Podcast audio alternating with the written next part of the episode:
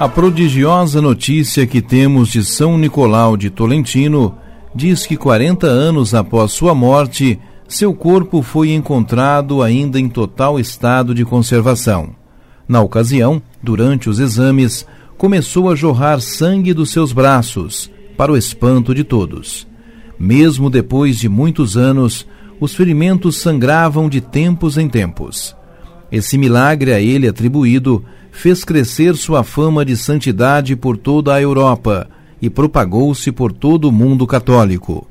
Apesar de ter nascido na cidade de Castelo de Santo Ângelo no ano de 1245, foi do povoado de Tolentino que recebeu o apelido acrescentado ao seu nome.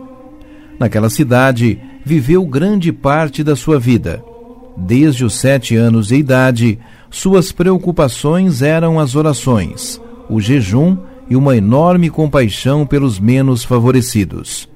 Nisso se resumiu sua vida: penitência, amor e dedicação aos pobres, aliados a uma fé incondicional em Nosso Senhor e na Virgem Maria.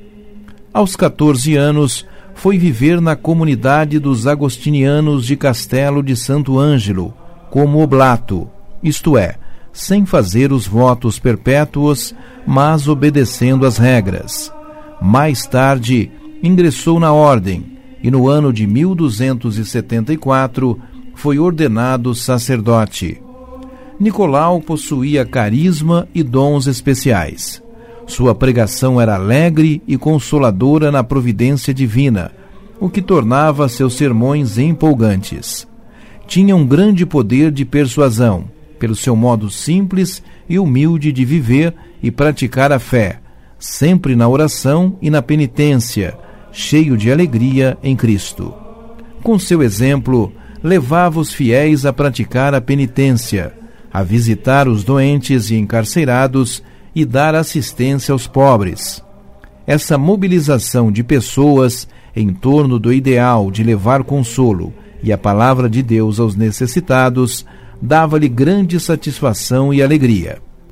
Em 1275, devido à saúde debilitada, foi para o convento de Tolentino, onde se fixou definitivamente.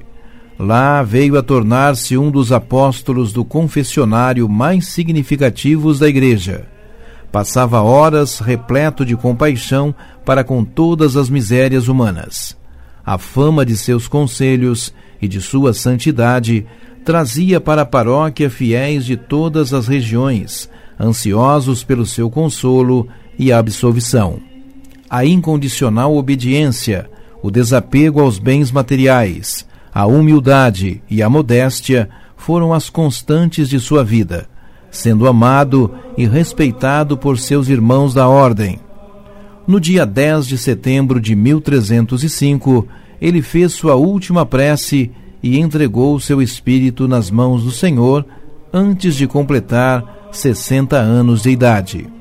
Foi enterrado na sepultura da capela, onde se tornara célebre confessor e celebrava suas missas.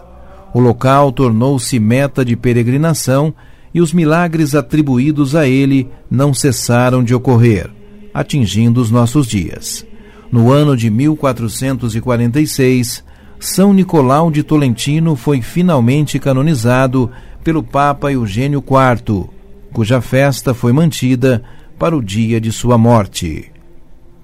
São Nicolau de Tolentino, rogai por nós.